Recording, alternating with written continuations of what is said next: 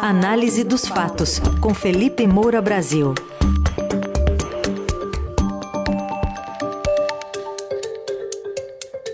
De olho na campanha eleitoral neste segundo turno e também numa pressão que já se sente na Petrobras para não haver reajuste no preço dos combustíveis até o final da eleição, apesar de toda a pressão que já vem do exterior com aumento de preços. E outro assunto também tem um racha interno dentro do PT por causa dessa sinalização de que pode haver alguma política é, para substituir o teto de gastos para controlar aí o regime fiscal. Oi, Felipe, bom dia. Salve, salve, Raizen, Carol, equipe da Eldorado FM, melhores ouvintes. Sempre um prazer falar com vocês. Bom dia, Felipe. Vamos então começar é, a se debruçar aqui sobre essa pressão sobre a Petrobras, né? A gente está aí nesse caminho para o segundo turno e a apuração de Estadão diz que membros da diretoria receberam essa sinalização do governo para que não haja reajuste no preço dos combustíveis, pelo menos até ali 30 de outubro. Depois, tudo pode acontecer. Tem essa pressão da OPEP, né, Organização dos Países Exportadores de Petróleo, até no movimento do próprio Vladimir Putin, né, já que a Rússia é um grande produtor reduzindo a oferta, então isso deve pressionar os preços, é justamente o que quer o, o cenário internacional. E ainda temos essa apuração do Globo falando sobre a tentativa de trocar mesmo diretores se alguma coisa pressionar esses preços. Como é que funciona isso também para o eleitorado de Jair Bolsonaro? Pois é, esse é um aspecto que chega a ser até engraçado, né, Carol? Porque o Jair Bolsonaro, vinha dizendo, e até antecipando esse cenário, ele trocou várias vezes o presidente da Petrobras, esperando o momento em que houvesse uma queda no preço do barril do petróleo, para que pudesse haver uma queda no preço dos combustíveis, é, que as pessoas veem ali no, no, posto de gasolina, principalmente aí a classe média, motorizada, que tem carro, é, todos os caminhoneiros, todo esse pessoal da cadeia distributiva, inclusive de alimentos também, porque os combustíveis eles pesam em tudo. É, então Jair Bolsonaro esperou esse momento para poder se apropriar do crédito pela queda do preço dos combustíveis. Só que não tem nada a ver com as trocas que ele estava fazendo na Petrobras, porque a Petrobras tem uma política de preços de seguir ali o mercado internacional. Então o que pesa mais é a variação do câmbio, variação do, do preço do dólar e a variação do preço do barril do petróleo. E aí cai no mercado internacional e ele diz: Olha, eu que baixei o preço dos combustíveis, etc. e tal. Eu falei, bom, ali na frente vai ter uma nova alta, e aí vamos ver o que, que ele vai falar, o que, que ele vai fazer. E o que ele está fazendo é exatamente aquilo que Dilma Rousseff tentou fazer também para ser reeleita, segurar o preço dos combustíveis. E aí passa a eleição, se aumenta tudo de novo, né? é um grande estelionato eleitoral. Quer dizer, uma ingerência do Bolsonaro na Petrobras para fins eleitorais, é um uso indevido da máquina pública, é vergonhoso, evidentemente, que isso aconteça, mas ele está usando a máquina, ele já antecipou aí é, a terceira rodada, se não me engano, do Auxílio Brasil turbinado, né? Já falei disso aqui na coluna de ontem, ia ser em 18 de outubro, já botou para 11 de outubro, para acabar no dia 25, a cinco dias da eleição, dá tempo de render eventualmente novos eleitores para ele, lá naquela região onde ele perde de lavada do Lula, mas onde ele teve um aumento em relação ao primeiro turno de é, 2018. É, em relação à eleição de 2018, né, mais de 1 milhão e 320 mil eleitores que ele conquistou no Nordeste e possivelmente é, em razão desse Auxílio Brasil turbinado. Não foi muito, não foi aquilo tudo que ele esperava quando aprovou a PEC Kamikaze, a PEC do desespero, mas conseguiu. E agora tenta manter o eleitorado que ele cativou com esse discurso de que ele é o responsável. Houve uma ação no Congresso Nacional, é, o governo não é o único responsável por isso, de desoneração, você tirar ali os impostos. E o que, que eu sempre apontei ao longo dessas análises aqui na coluna Análise dos Fatos? Que o que pesava mais era o preço do barril do petróleo. E isso tudo é máscara. Né? Você tira ali é, é, os impostos, mas quando vem a alta no preço do barril do petróleo, aumenta os combustíveis e, é, e essa atitude aí de cima da hora, no momento da crise, sem um planejamento interior, ela vai para o brejo, né? ela é um, um, um, fator absolutamente secundário. Então, o Bolsonaro ele vem interferindo politicamente na Petrobras há muito tempo, desde a gestão do Castelo Branco, é, que acabou saindo porque resistia a, a, a, deixar a sua gestão ser instrumentalizada politicamente. E o Bolsonaro estava lá enchendo o saco dele, todo mundo sabe. Aliás, está aí para publicar um livro, vamos ver se, o quanto que ele vai contar a respeito desses bastidores. É, é, eu até queria aproveitar é, é, essa questão, é, Carol, para falar de uma questão mais é, de fundo, é que existe todo esse discurso agora, e dos dois lados, né, sobre a democracia. Então, o, a campanha do PT, principalmente, foi muito ancorada nesse discurso de frente ampla democrática contra o autoritarismo de Jair Bolsonaro. Isso aí que ele está fazendo, de segurar preço na hora da eleição, essas coisas eleitoreiras, é algo que corrói a democracia.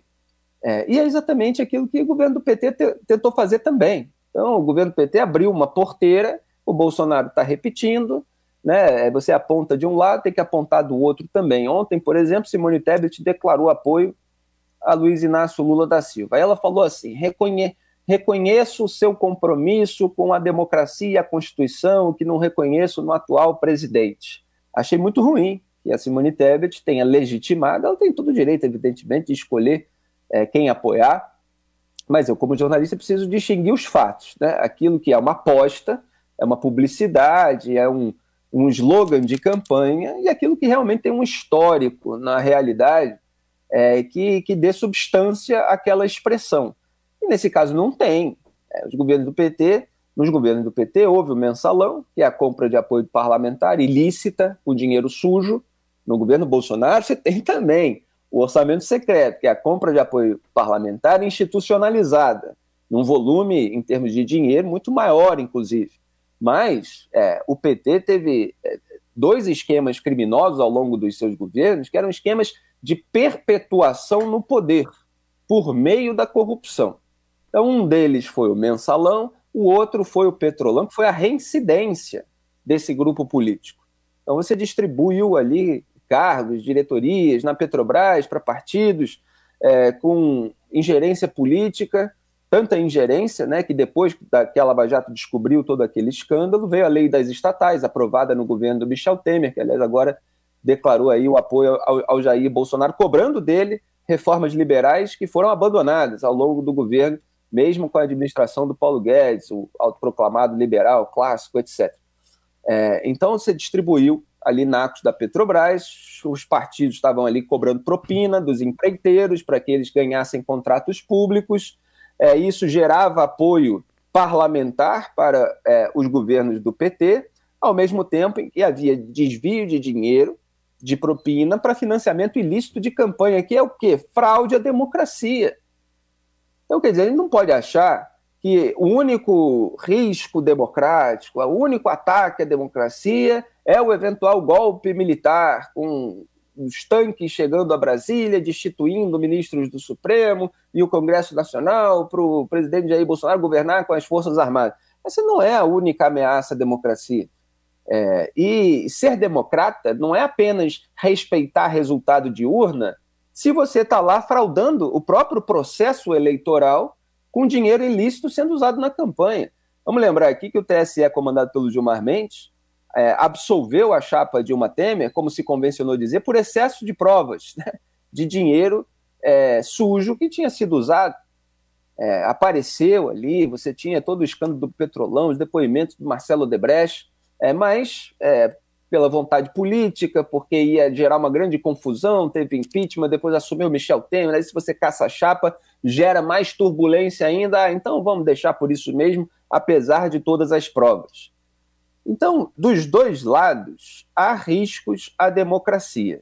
Essa história de compromisso democrático que cada lado tenta vender é muito mais uma aposta no futuro, é muito mais, olha, agora que é, ambos os lados estão é, precisando de apoios e fazendo concessões e tal, vai haver um compromisso. Isso é, isso é matéria de crença e de fé. Hum. A verdade é que ambos os lados exploram é, mecanismos que são absolutamente inapropriados do ponto de vista democrático. E esse exemplo de ingerência na Petrobras para segurar preço dos combustíveis é um que já foi usado no governo do PT e está sendo usado agora no governo Bolsonaro. Felipe, outro assunto que também está resultando numa pressão interna vem da campanha do ex-presidente Lula. Então, uma revelação hoje que é feita até pela nossa colunista de economia, Adriana Fernandes, aqui no Estadão. E ela está contando que tem uma pressão de um lado, né, do, da ala política do, do da campanha para se manter aquela proposta de acabar com o teto de gastos no governo Lula, no eventual governo Lula, mas de outro uma pressão da área econômica dizendo que precisa ali fazer uma sinalização para o mercado, para o centro político e defendendo que tem uma regra de controle de gastos, mas sem prejudicar investimentos prioritários. Enfim, como é que você vê essa pressão, essa disputa interna dentro da campanha do Lula? Pois é, há muita gente no PT que acha que o dinheiro dá em árvore, né? É, então há uma grande preocupação do mercado com qualquer radicalização da agenda econômica petista. Havia, pelo menos, no primeiro turno, é, caso o Lula ganhasse nas urnas uma legitimidade só pela propaganda personalista que ele fez, só nadando de braçada no antibolsonarismo. Aí veio a eleição, o Congresso Nacional ficou é, bastante, pelo menos de acordo com a impressão inicial, mais ao centro e à direita, é, e houve um certo alívio no mercado. É que isso, num eventual governo Lula, pode ser uma força de contenção a qualquer arroubo é, de, petista em relação a essa filosofia de gastos que resultou na crise econômica estourada no governo de Dilma Rousseff, mas iniciada em razão de políticas e dessa filosofia implementada no governo Lula. O Lula tenta se descolar da Dilma como se ele não tivesse nada a ver é, com todos aqueles gastos absurdos que geraram é, tanto desemprego no país. Né? Quando Michel Temer pegou o governo, tinha 14 milhões de desempregados, melhorou um pouquinho depois, mas ainda é um, um alto número. O Bolsonaro agora, que tem uma quedazinha no desemprego, tenta vender isso como é, fruto do trabalho dele, mas o país ainda está numa situação bastante complicada. É, então, assim, é, o, o mercado ficou, de certa forma, aliviado, e agora o Lula precisa explicitar mais a sua agenda econômica. E aí ele fica pisando em ovos, porque precisa agradar a ala radical de esquerda e, e, o, e o, histórico dele próprio, que é querer gastar para distribuir dinheiro é, é, e sem se preocupar né, com as questões de, de médio e de longo prazo. É, e, ao mesmo tempo, ele precisa conquistar é, o mercado, ele precisa conquistar o empresariado, ele precisa conquistar o eleitor de alta renda, que nesse momento está apoiando mais o Bolsonaro. O Bolsonaro, de acordo até com as pesquisas que ele tanto contestou e que é, não cravaram o resultado da maneira devida, o Bolsonaro teve, por exemplo, no IPEC seis pontos a mais do que aparecia, já mostravam é, o Bolsonaro com maior apelo é, nessa faixa de renda. É, então, é, a, o André Siciliano é o exemplo que eu estava tentando lembrar, que é o presidente da Assembleia Legislativa do, do Estado do Rio de Janeiro, que foi candidato a senador aqui pelo Estado, mas perdeu para o Romário de lavada, a esquerda ficou dividida, tinha a candidatura do Alessandro Molon, o Lula queria que o Molon desistisse, o Molon não desistiu, acabou que o Romário ganhou, assim, é, com uma vantagem imensa.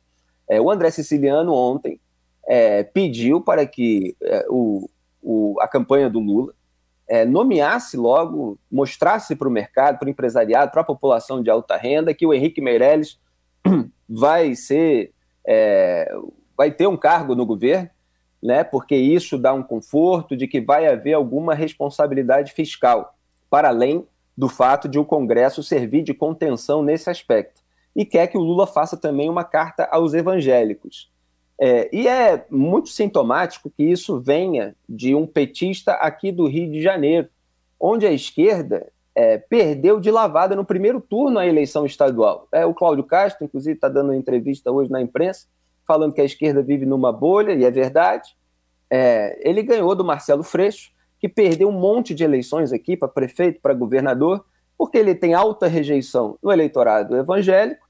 É, e, e claro, é, no empresariado também, embora exista aqui no Rio de Janeiro, né, o que muitas vezes é criticado no campo da direita, como uma esquerda caviar, o pessoal das áreas nobres é, que vota é, é na esquerda. É, então, assim, o Lula precisa fazer um aceno, é, ele precisa explicitar a sua agenda econômica, ele estava querendo chegar ao governo sem dar clareza às suas propostas, o apoio da Simone Tebet veio ali com a inserção de algumas propostas, o apoio do PDT do Ciro Gomes veio ali é, com a cobrança é, de algumas propostas. Parece que esses apoios estão gerando o plano de governo do PT, mas ainda são insuficientes. vai ter que é, é, explicitar isso de uma maneira muito mais clara para mostrar de onde vai vir o dinheiro.